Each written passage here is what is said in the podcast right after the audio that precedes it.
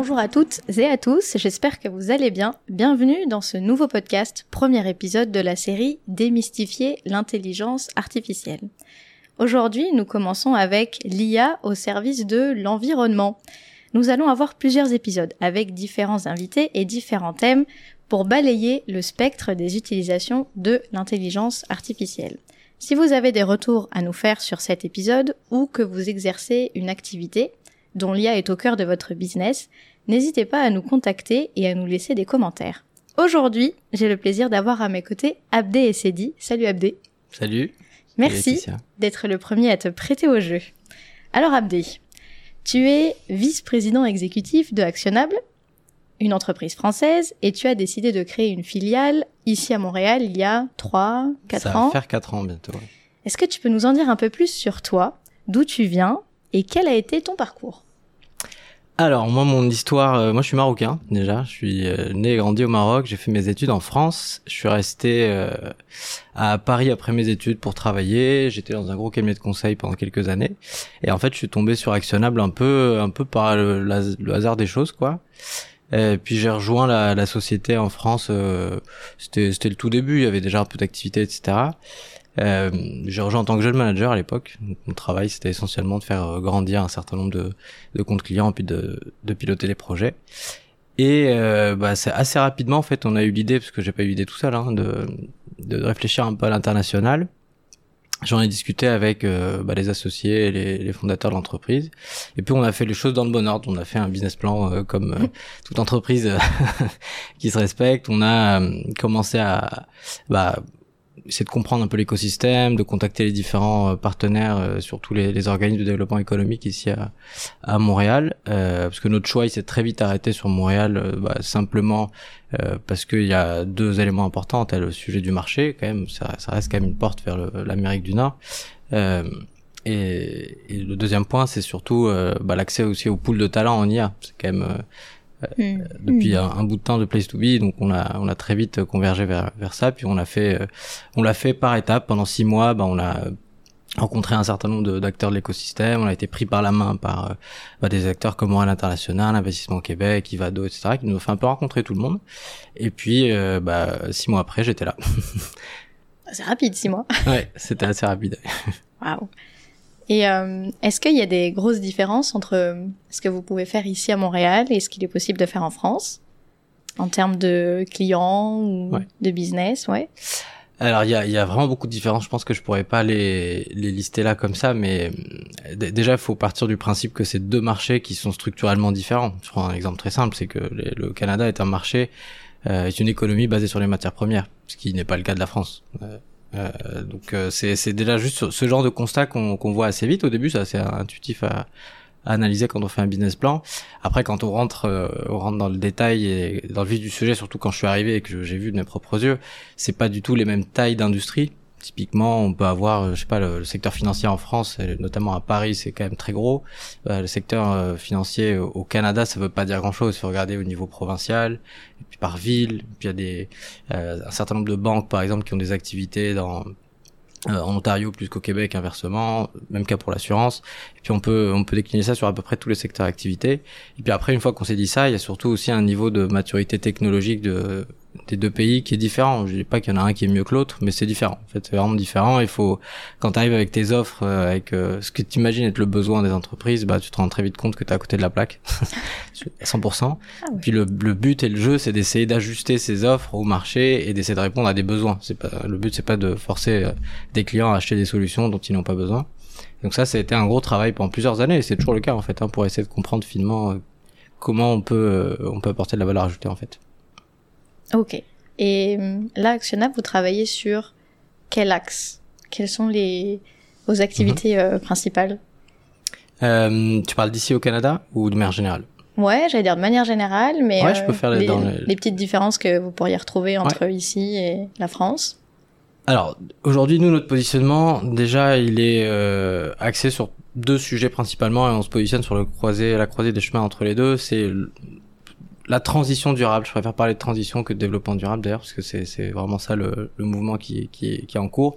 et la valorisation des données. Donc je parle toujours pas d'IA quand je dis ça, Mm. euh, parce que la donnée c'est quand même le cœur du sujet. Donc nous ce qu'on fournit c'est des services sur des sujets bien précis pour fournir des solutions sur mesure en fait à des clients. Et donc euh, les, les quatre thématiques principales sur lesquelles on travaille, c'est la décarbonation. Donc comment accompagner des organisations publiques ou privées à se décarboner, donc à suivre une trajectoire, euh, la piloter et puis aussi prévoir ce qui va arriver euh, grâce à la data et la technologie. Deuxième sujet, c'est la résilience au changement climatique. C'est pareil, même sujet. Les deux sont liés en fait. hein. Comment tu t'accompagnes les organisations à comprendre déjà l'impact sur leur propre chaîne logistique, par exemple, d'une vague de chaleur, de n vague de chaleur qui augmente en intensité, en fréquence. Euh, et une fois que tu as fait ça, bah, tu peux en déduire aussi pas mal de, de, de choses sur des plans d'action de résilience. C'est quand même ça aussi le sujet. Euh, troisième sujet qui et donc ça ça va commencer à, à montrer aussi la différence entre ce qu'il y a en Europe et, et ici la performance énergétique. Donc euh, le fameux triptyque euh, climat carbone énergie bah c'est le c'est un peu le trio qui qui va toujours ensemble.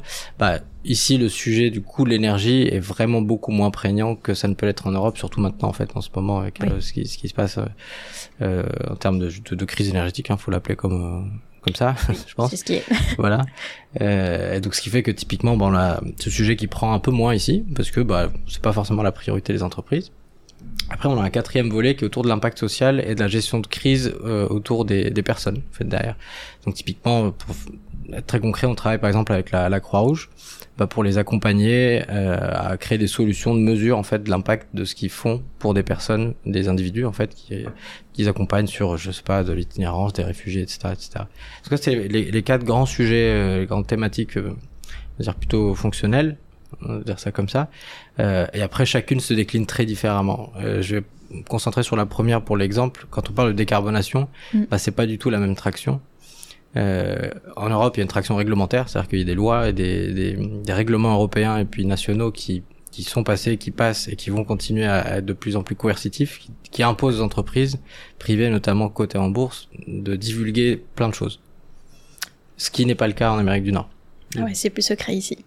C'est plus secret, mais c'est à la fois aussi, je pense, une culture euh, beaucoup plus libérale et beaucoup moins axée sur la, la, la réglementation. Cependant, il y a quand même énormément d'entreprises qui se lancent dans un, dans un, dans une transformation de leur chaîne de, valeur, en fait, pour se décarboner, parce qu'il y a d'un côté risque réglementaire, ok, ça n'arrive pas des deux côtés de la même manière, mais après, tu as aussi un risque économique, un risque euh, environnemental qui est lié à ton activité. C'est-à-dire que si demain, tu plus capable de produire euh, parce que ta matière première, euh, tu ne peux plus l'importer d'un endroit où justement c'est très régulé, bah, ça devient un sujet. Donc autant le prévoir dès le début. Et il y a aussi d'autres réflexions qui sont faites, euh, euh, drivées par le modèle économique. Et c'est pareil pour le changement climatique. Le, le- le- sujet à la fin, ça reste un risque. Et s'il se réalise, demain tu as une inondation euh, proche d'une centrale nucléaire, bah, ce risque-là, en fait, il va faire que ta centrale s'arrête. Donc la question se pose aussi de ce côté-là. Euh, et puis après, on voit beaucoup de choses aux, aux États-Unis là avec tout le plan d'investissement américain pour euh, la transition énergétique. En fait, qui, ils ont mis quand même un paquet de moyens. Et c'est des choses qu'on voit pas dans, dans tous les pays. Et ça, c'est une manière, je pense aussi, de créer un, un nouveau marché en injectant de l'argent public. Euh, pareil, c'est juste des, des choses qui sont très différentes euh, entre les deux. Ok. Et euh, là, tu me parlais de, des États-Unis.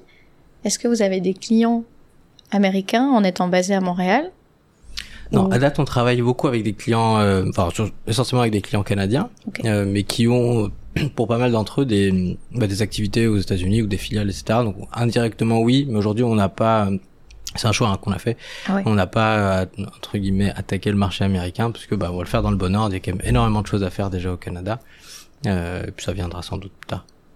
Effectivement. Et là, le Canada, est-ce qu'on parle de du Québec ou non vraiment tout le Canada, euh, des clients de partout? Euh, on a des clients en Ontario et au Québec pour l'instant. Euh, juste, il y a, y a une, euh, une contrainte de décalage horaire qui est toute bête, hein, mais aujourd'hui, enfin, aller, aller voir de l'autre côté, euh, euh, le prochain marché accessible, ce serait euh, Colombie-Britannique. Euh, bah, c'est compliqué en fait. euh, C'est, il faut être sur place. Enfin, c'est quand même pas les mêmes entreprises. C'est, c'est un marché de côte ouest qui travaille beaucoup avec l'ouest des États-Unis. Enfin, il y a plein de choses qui sont tellement différentes que, bon, pour l'instant, on n'y est pas. Et puis après, entre déjà Québec et Ontario, il y a, il y a du travail. Oui, il y a de quoi faire. C'est des grandes provinces quand même, il y a du Mhm. monde. Euh, un peu plus tôt, là, tu as parlé du, de mesurer l'impact du risque climatique. Est-ce que ça consiste à prédire un peu les, les conséquences de possibles catastrophes Pour l'entreprise, par exemple, tu m'as dit euh, typiquement, je sais pas, une montée des eaux euh, près d'une centrale nucléaire. Mm. Qu'est-ce que fait actionnable à ce moment-là? Vous Ouais. allez prédire ce qui pourrait se passer et donc mettre en place des des solutions avant que ça arrive. Mhm. Ouais. C'est alors avant de parler de ce qu'on fait, je vais juste expliquer peut-être un peu la un peu notre vision du sujet et puis Mhm. nous comment on s'insère là-dedans. Euh, Quand on parle de risques physiques climatiques, parce qu'il y a deux types de risques climatiques, des risques physiques, donc qui vont se réaliser avec un impact concret, euh, avec euh, comme tu dis, une montée des eaux, des incendies de plus en plus fréquents, etc. Euh, ou des risques de transition. Ça, je vais pas en parler. Ça, c'est des sujets sur lesquels on intervient euh, peu pour l'instant. Donc, une fois qu'on s'est dit ça, le premier point, c'est comme toute analyse de risque, c'est de se demander déjà à quel risque je suis exposé. C'est pas évident en fait comme question déjà. Euh, donc une fois qu'on s'est demandé ça, c'est quelle est l'intensité d'exposition pour chacun de ces risques-là? Euh, en fonction de la zone géographique où on est, on n'a pas la même euh, pro- probabilité qu'un risque de, je sais pas, moi, de sécheresse versus de tempête extrême se réalise. Ça, c'est assez évident. Et puis le troisième point, c'est comment je fais pour construire un plan de résilience pour pouvoir me prémunir de l'éventualité que ça arrive un jour, que ce risque se réalise. Donc ça, c'est déjà le, les, le découpage assez classique en fait de- d'une étude de risque Mm. dans tous les secteurs. Et puis en fait, la- le point principal, c'est de se dire comment un risque physique climatique avec un modèle climatique qui est fourni par des experts. Aujourd'hui, c'est le GIEC notamment, qui fournissent énormément de, euh, à la fois de données, de modélisation très très précis très pointus avec des horizons de temps euh, depuis assez euh, assez différents, court terme, moyen terme, très long terme. Et se demander, bah, euh, grâce à ce travail-là et ces données-là et puis ces, ces modélisations du climat, je regarde à une échelle beaucoup plus petite, une échelle d'une organisation, l'échelle d'une localité, l'échelle, euh, je sais pas, d'une ville par exemple, que va-t-il vraiment se passer? Euh, Donc ça, tu peux le faire sans regarder les entreprises ou les villes ou les organisations ou les gouvernements qui sont dans la zone géographique que tu regardes. Donc ça, c'est quelque chose que tu peux faire de manière complètement ad hoc. Euh, la grande complexité du sujet, c'est de prendre donc ces données qui sont des données externes, qui sont fournies par des tierces parties, prendre euh, pour une organisation publique ou privée ses propres données en fait d'opération et en mixant les deux d'essayer de se dire bah, comment l'un va influencer l'autre. C'est-à-dire que demain j'ai un modèle qui me dit qu'il va y avoir des vagues de chaleur de plus en plus intenses à tel endroit. Bah, si à tel endroit j'ai euh, une centrale, enfin une centrale hydraulique par exemple, bah, je vais regarder sur ma capacité de production quel est l'impact. C'est ça le nerf de la guerre, c'est de dire quel est l'impact sur une métrique. Et c'est une fois qu'on s'est dit ça, c'est ça le sujet d'apprentissage et de machine learning qui peut apparaître, c'est de dire bah je vais essayer de d'optimiser sous contrainte, euh, ce qu'on appelle prédire euh, derrière, ça reste l'optimisation sous contrainte souvent, une métrique face à euh, une variation de, de paramètres euh, extérieurs. Et donc ça c'est le premier point et c'est sur ça qu'on intervient en fait. Nous notre premier volet d'expertise c'est de te dire on va accompagner un client à déjà comprendre tous les risques auxquels il est exposé. Donc c'est un, un travail qui est très business consulting en fait, hein, qui est pas technique euh, plus que ça à, à ce moment-là. Une fois qu'on a priorisé, qu'on s'est dit bah je veux comprendre les deux, les top 2 ou top 3 des risques euh, auxquels je suis exposé, bah concrètement sur mes opérations, qu'est-ce que ça donne? Bah là on va aller chercher ces données et puis on va construire des modèles justement qui vont être euh, du prédictif, euh, il y a toute une complexité derrière justement, et à la fin, ce qu'on fournit, c'est des, c'est des cartes en fait, hein, c'est des cartes, des, des, ce qu'on appelle des heatmaps, des cartes de, de d'intensité euh, pour voir la répartition de ton exposition euh, géographiquement sur là où t'es. Et ça, tu peux le faire à des échelles aussi grandes que tu veux, euh, en supposant que tu as les données en fait, derrière. Ok, ouais, faut les données. Sans données, on peut rien faire de toute Ouais, façon. toujours. Et euh, là, si les données euh, viennent à changer, typiquement, euh, tu fais ton analyse de risque euh, en début d'année, puis finalement, à la fin de l'année, euh, là, on est en décembre, et puis on se rend compte, en France, par exemple, qu'on a eu X vagues de chaleur. Mm. Comment tu fais là? Tu vas faire réapprendre ton, à ton modèle avec ces nouvelles données-là, ou, ou les données sont pas encore disponibles de toute façon? Comment ça se passe à Alors ce c'est vraiment une bonne question parce qu'en fait le sujet justement de l'exemple de cet été, c'est que on le voit, on l'a vu et c'est commenté dans tous les sens et c'est un effet visible et on, on peut plus le nier de, de- du changement climatique. Par contre, si on regarde le côté technique, les données qu'on utilise, c'est donc des données externes qui sont fournies par des organisations comme Environnement Canada, comme Météo France, comme le GIEC. En fait, nous, on va se baser que de ce qui sort de chez eux. C'est eux le, tiers de, de confiance. Donc, à une échelle de temps aussi courte, ils n'ont pas encore mis à jour leurs données ou leur modèle de projection climatique.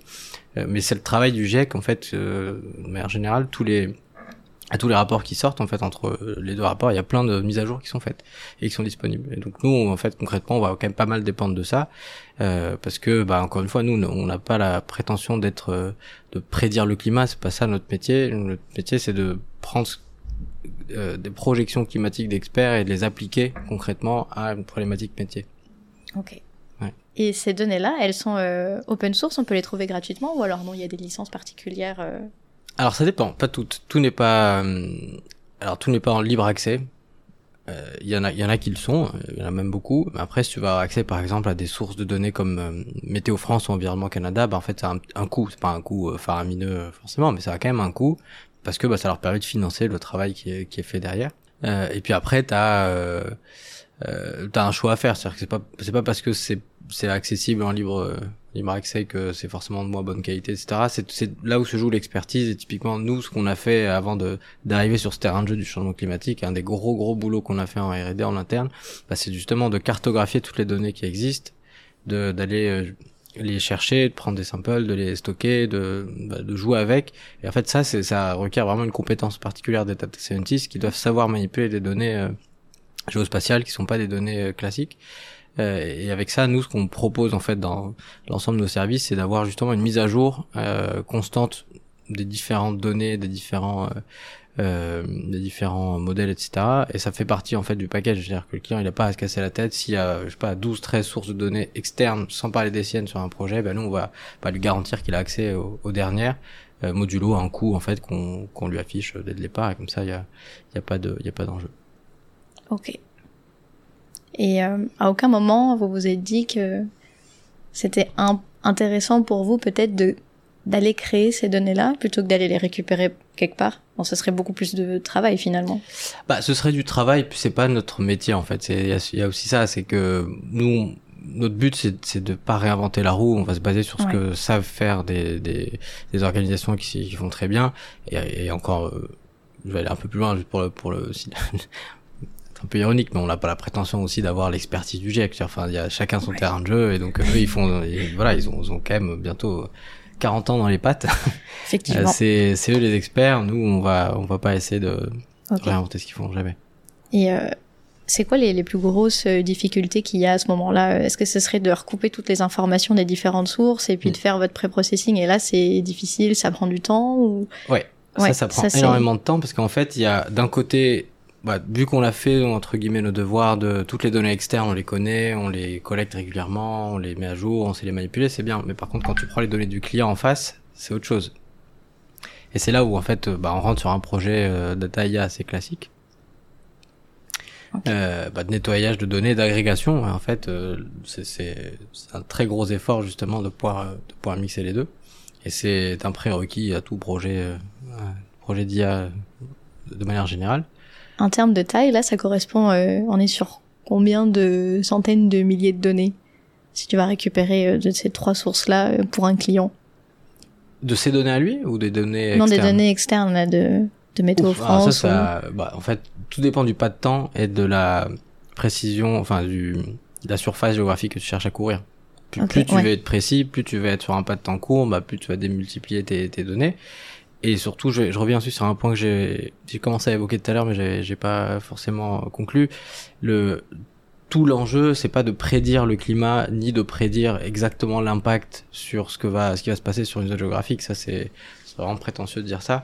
L'enjeu, c'est de fournir des éléments de prise de décision, donc avec euh, des cartes, avec euh, des des bah, des distributions de probabilité derrière pour essayer de comprendre ce qui va arriver sur une échelle de temps. Donc c'est-à-dire que quand tu es une échelle d'une organisation qui est de très grande taille, multinationale, qui est cotée, etc., bah, évidemment on va pas pouvoir couvrir tout, toute la planète. C'est illusoire de penser que c'est le cas. Donc on va se concentrer sur une zone géographique, sur une activité ou même sur euh, une installation. Ça arrive. Et donc une fois qu'on s'est dit ça, c'est de se dire bah c'est quoi le pas de temps qui sert qui sert au client qui est utile en fait derrière. Ça sert à rien de faire euh, des choses qui sont à un pas de temps de 10 ans, je, je caricature, mais mm. bon, à la fin, la personne qui va avoir euh, les sorties de ces algorithmes entre les mains, bah, lui, ce qu'il veut, c'est pouvoir prendre une décision à moyen terme, court terme idéalement. Donc, euh, moyen court terme, tu, c'est à peu près combien? C'est court terme, c'est 1 2 ans. Euh, moyen terme, on est plus autour de 5 ans. 5 10 ans si on les tire un peu. Il y a des gros changements. Euh... Non, là vous vous, ce qui ressort des algorithmes, c'est des prises de décision pour maintenant, entre guillemets, pas du tout pour dans 10 ans. Aussi, ça Bah, pourrait être une demande d'un client. Si, si, ça, ça peut être une demande. Ok. Et qui- en fait, t'as deux niveaux. T'as un niveau prospectif, donc t'as des clients qui veulent vraiment voir le moyen et le long terme et qui se demandent, bah voilà, moi je veux comprendre sur euh, à climat constant et activité constante, si on fait rien sur tel scénario du jet, que va-t-il se passer dans 10 ans euh, sur la, la surface géographique que j'occupe? Ça, c'est une demande qui est tout à fait légitime, mais c'est pas le même objectif. Là, c'est des Ok. objectifs stratégiques vraiment pour essayer de comprendre comment transformer euh, l'entreprise dans le fond. Et après, t'as des, des objectifs assez court-termistes qui sont bah, concrètement on voit une augmentation de l'intensité des vagues de chaleur euh, en, en, en Europe. En fait concrètement bah, dans deux ans qu'est-ce qui va se passer avec mon installation euh, qui euh, qui est soumise à de la sécheresse euh, qui devient de plus en plus intense etc. Et quels investissements il faut que je mette dès maintenant pour euh, bah, pour pouvoir anticiper. Donc c'est vraiment deux niveaux de décision qui sont assez classiques d'une entreprise mais pour ce sujet-là qui n'ont pas les mêmes besoins en fait derrière. Ok. Et vous, vous, en plus de fournir euh, ces prédictions-là, vous leur offrez euh, des solutions en même temps?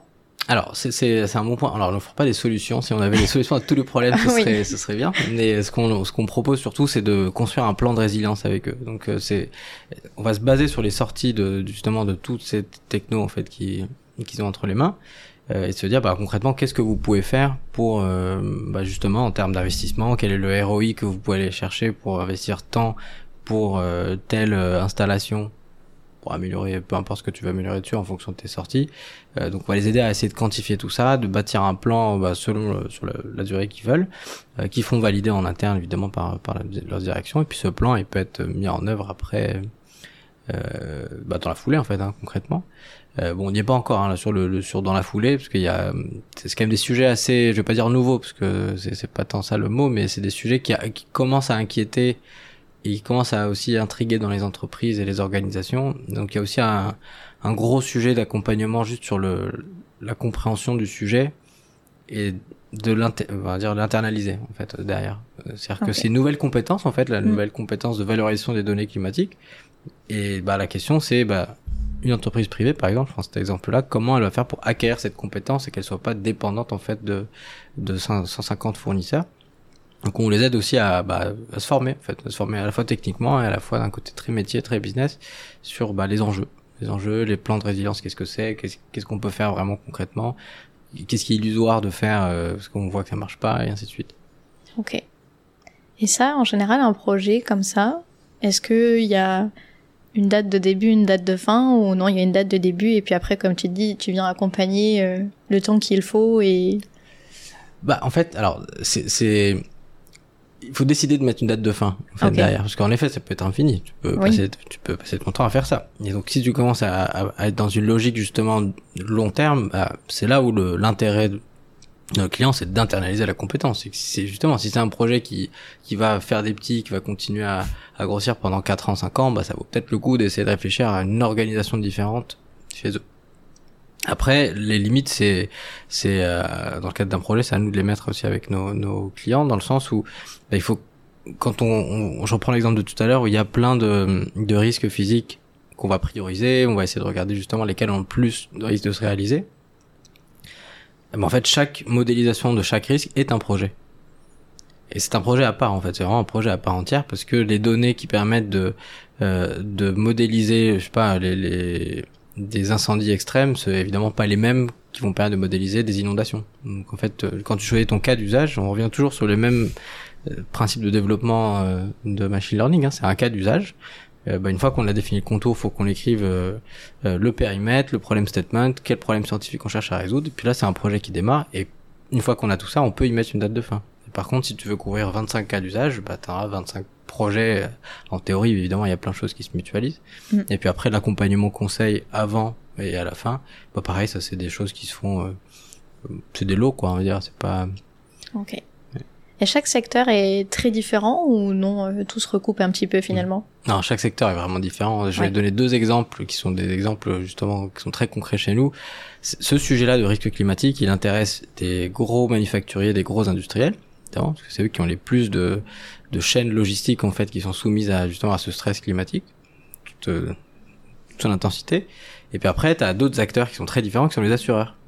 Évidemment, qui eux s'intéressent à, à ce sujet parce que c'est aussi un sujet euh, lié à leur modèle économique pur en fait. Hein, concrètement, euh, et quand je dis les assureurs, c'est pas forcément les assureurs privés. Hein, il faut dire que les catastrophes naturelles, dans très nombreuses économies dans le monde, sont pas couvertes par les assureurs privés. Sont couverts par le par des caisses dédiées et qui sont euh, financées par les gouvernements. Et c'est nous qui payons en fait derrière. Donc euh, toi, il y a quand même aussi d'autres enjeux.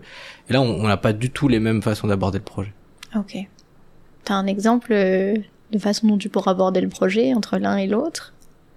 Bah, je, c'est si je reprends, euh, ouais, je reprends l'exemple de tout à l'heure où je parlais par exemple de d'une centrale hydroélectrique. Donc euh, toi, tu cherches à regarder l'impact de tel risque x, y, z sur la production d'électricité de cette cent- centrale. En fait, Mhm. donc tu as défini ta métrique de sortie et donc euh, derrière, tu bâtis tout le projet derrière. Euh, ça, c'est un- une problématique purement opérationnelle, purement euh, euh, phy- physique. D'un autre côté, je prends un, un cas qu'on a traité avec un, un client en assurance qui est lié à la bon, ce qu'on appelle ce qu'on appelle la sécheresse géotechnique. Donc je vais pas rentrer en détail de ce que c'est euh, parce que moi je pense que je maîtrise pas tous les tenants aboutissants derrière mais euh, eux ce qui les intéresse c'est pas de de enfin la sécheresse géotechnique ça peut impacter beaucoup de choses dont des bâtiments. Donc eux ce qui les intéressait c'est par rapport à des, des de l'immobilier en fait hein, des bâtiments qu'ils assurent bah, la sécheresse la complexité c'est que ça se voit pas l'impact sur les, les, les poutres et les structures d'un immeuble, ça ne se voit pas en fait. Tu le vois beaucoup trop tard souvent. Hmm. Quand tu as une inondation, bah, tu la vois, tu vois l'eau qui monte, donc tu sais que le risque est réalisé.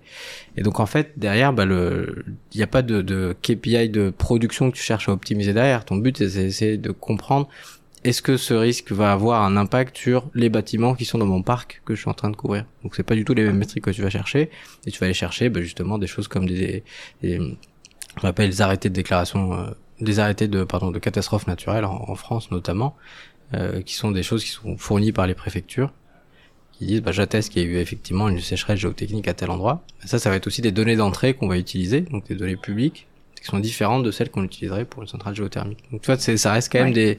des des approches qui sont très liées à la problématique que tu cherches à Mhm. résoudre qui est toujours différente en fonction des industries Ok. Euh, je vais passer un peu du coq à l'âne, mais euh, tout à l'heure tu m'as parlé de décarbonation.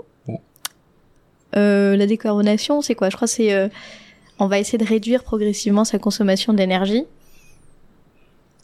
pour limiter les émissions à effet de Ouais. les, émissions de gaz à effet de serre. C'est ça?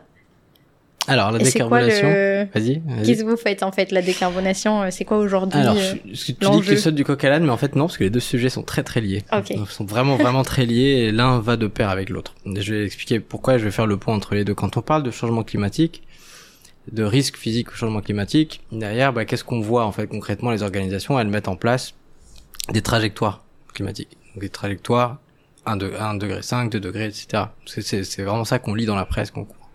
En fait, une trajectoire X degrés, peu importe, elle est liée à une quantité de gaz à effet de serre que tu as émis pendant la, période de cette trajectoire. En fait, les deux sujets sont vraiment euh, liés. Donc, si tu veux atteindre ta trajectoire euh, que tu t'es fixée, avec il y a plein de normes en fait, il y a plein de, de certifications aussi qui permettent de d'assurer que t'es vraiment t'es pas en train de donner un chiffre au pif hein, globalement.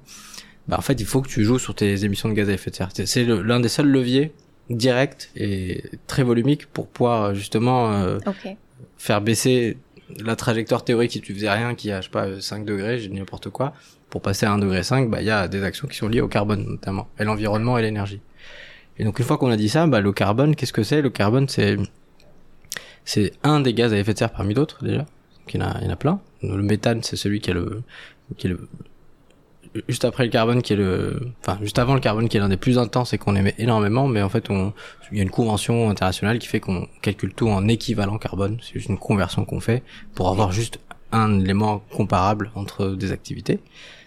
Et en fait le carbone bah tu l'émets à tout instant d'une activité et émettre du carbone ça fait enfin ça fait euh, des, des milliers d'années hein, que l'humain émet, émet du carbone Mhm. c'est pas c'est pas nouveau le problème c'est la quantité et donc derrière bah t'as euh, pour pour faire euh, euh, simple, je pense que c'est c'est pas c'est pas plus compliqué que ça d'ailleurs, mais t'as trois niveaux d'émissions de gaz à effet de serre. T'as ce qu'on appelle le scope 1, c'est des- c'est comme ça qu'on l'appelle. Le scope 1, c'est des émissions directes. Donc c'est concrètement tout ce que tu émets euh, par le fait même que tu travailles, euh, que l'activité crée de la, de la richesse ou de la valeur ajoutée. Donc, concrètement, quand tu euh, euh, vas acheter de la matière première, quand tu vas pro- avoir des machines qui tournent, bah, tu vas regarder tout ce qui va été mis directement là-dessus. Ensuite, le scope 2, c'est tout ce que tu consommes en énergie. Donc toute l'énergie que tu utilises, que ce soit électricité, gaz, pétrole, enfin peu importe, tout ce qui rentre en compte dans l'énergie que tu utilises pour ton activité. Donc là, les deux, c'était les plus faciles. le scope 3, ça, c'est là où les, la difficulté commence. C'est tout ce qui est en lien avec ta chaîne d'approvisionnement. Donc, tous tes fournisseurs, donc tout ce qui est aval, tout ce qui est amont, pardon, tout, ce que tu achètes, et tout est, toute la chaîne de tes clients derrière. Donc, entre le moment où de ton entrepôt, tu as quelque chose qui sort, en fait, ça va continuer à émettre de, du, du, carbone jusqu'à la fin de la fin de, du cycle de vie de l'objet. Et c'est là où ça devient très compliqué à mesurer parce qu'en fait tu perds la main sur le sur le c'est rare d'avoir une énorme transparence de A à Z euh, sur bah, c'est même pas le, fait d'avoir de la transparence c'est d'avoir juste accès à, à, la donnée en fait. C'est pas simple. Il faut, ah oui, en, fait c'est des projets à part entière. Faut le faire pour pouvoir mesurer ça jusqu'au bout. Et en fait derrière bah aujourd'hui bah en, en, Europe quand je reviens sur la, la réglementation bah il y a euh, en 2023, fin 2023, si j'ai pas de bêtises, il y a encore un nouveau niveau qui va passer, c'est l'obligation de reporter son scope 3 ce qui n'était pas obligatoire avant. Okay. Voilà, donc ça c'est un très gros enjeu. Et donc ça c'est bien. Et donc nous, qu'est-ce qu'on fait dans toute cette histoire-là mm. Donc le, le, but derrière tout ça, c'est de dire aujourd'hui déjà, c'est quoi ma baseline? Combien j'émets aujourd'hui en équivalent de, CO2 c'est déjà un, gros problème. Comment je fais pour mesurer à l'instant T J'arrête le temps, je regarde ce que je fais. Donc là, il y a plein de, choses qui existent depuis un moment autour d'audit carbone. C'est de faire des, même des méthodes, c'est une méthode qui s'appelle bilan carbone, c'est une méthode déposée de l'ADEME hein, qui permet de faire ça, d'avoir une baseline. Donc ça te dit le top départ, aujourd'hui. Je sais plus quelle journée, le 14 novembre, euh, c'est ça, le 14 novembre Le 15 Le 15 novembre. Merde, un jour de retard. Le, 15 novembre 2022, euh, combien j'ai émis depuis un an? Et ensuite, une fois que tu as ça, bah c'est là où la, les projets data avec vraiment de la l'ingénierie de données pure hein, en fait qui rentre en jeu, c'est comment je fais pour mesurer ça jusqu'à euh, la fin des temps pour pouvoir tous les mois ou tous les trimestres ou tous les ans avoir un calcul automatisé de mes émissions de gaz à effet de serre sur l'ensemble de mon, organisation. Donc là, on est sur des sujets d'ingénierie de, données vraiment encore une fois j'insiste dessus qui est assez euh, assez complexe parce que as les, les, le point principal c'est comment je fais pour collecter la donnée. Ouais. Et donc là, c'est encore des projets à part entière où tu as plein de façons de faire pour en, discuter si, si, si, tu veux. Euh, donc une fois que tu as la donnée, comment je fais pour convertir ces données physiques, donc c'est-à-dire je sais pas des quantités de matières euh, premières, des quantités d'énergie, des quantités de euh, des kilomètres parcourus par le par le livreur euh, par exemple pour la livraison à, domicile, bah tout ça je le mets quelque part et avec ça je dois en déduire des émissions de gaz à effet de serre. Et donc ça il y a des méthodologies pour le faire. Donc nous on a justement des personnes chez nous qui sont expertes uniquement sur ces méthodologies de de calcul carbone en fait derrière. Et une fois que tu as ces méthodos, bah là tu peux faire plein de choses. Tu peux commencer à faire déjà beaucoup de reporting et de et de tableaux de bord. C'est tout bête, mais en fait ça c'est vraiment la fin la fin du, du, cycle où ça te permet déjà de voir concrètement ce que tu émets. C'est c'est c'est vraiment tout bête, mais quand on si, si je te dis je sais pas une organisation elle émet 200 tonnes de CO2 par an, bon bah c'est tu vas me dire ok mais qu'est-ce que ça représente?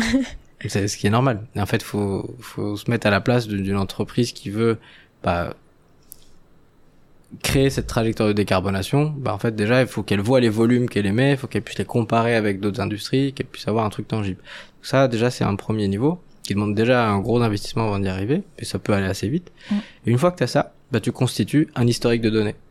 Et sur cet historique, bah quand on va commencer à parler de trajectoire, bah tu peux commencer à, à travailler sur du prédictif et travailler sur la projection justement de ta trajectoire climatique vis-à-vis -vis de ton historique, concrètement demain, est-ce que je suis en ligne, est-ce que je vais réussir à atteindre mon objectif 2030, 2040, 2050, peu importe, ou non.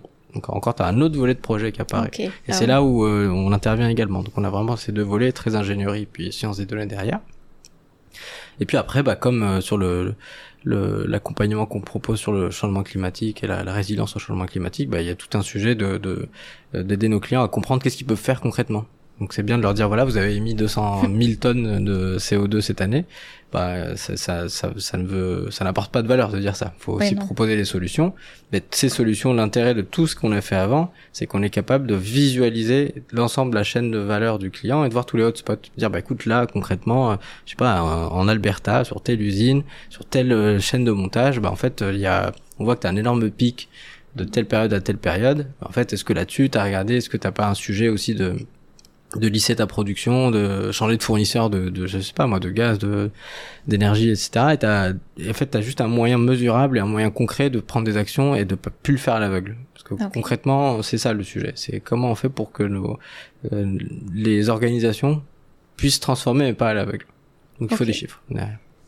Et c'est bien, c'est que ça a l'air d'être aussi un enjeu un petit peu économique, quoi, finalement. Parce que si tu te dis, bon, une entreprise, elle veut décarboniser, c'est cool, mais qu'est-ce que ça va lui apporter financièrement de le faire?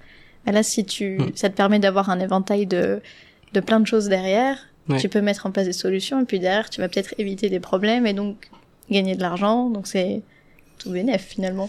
Ouais, bien sûr, c'est tout bénéf sur plein plein de sujets. Et, en effet, le sujet du modèle économique, il faut vraiment pas le sous-estimer parce que c'est quand même euh, c'est le driver d'une entreprise. À un moment, faut faut essayer être euh, faut essayer d'être lucide par rapport à comment fonctionnent euh, aujourd'hui nos sociétés. Et donc en effet, le but c'est la recherche du ROI, qui n'est pas forcément financier. Tu as du ROI financier et extra-financier.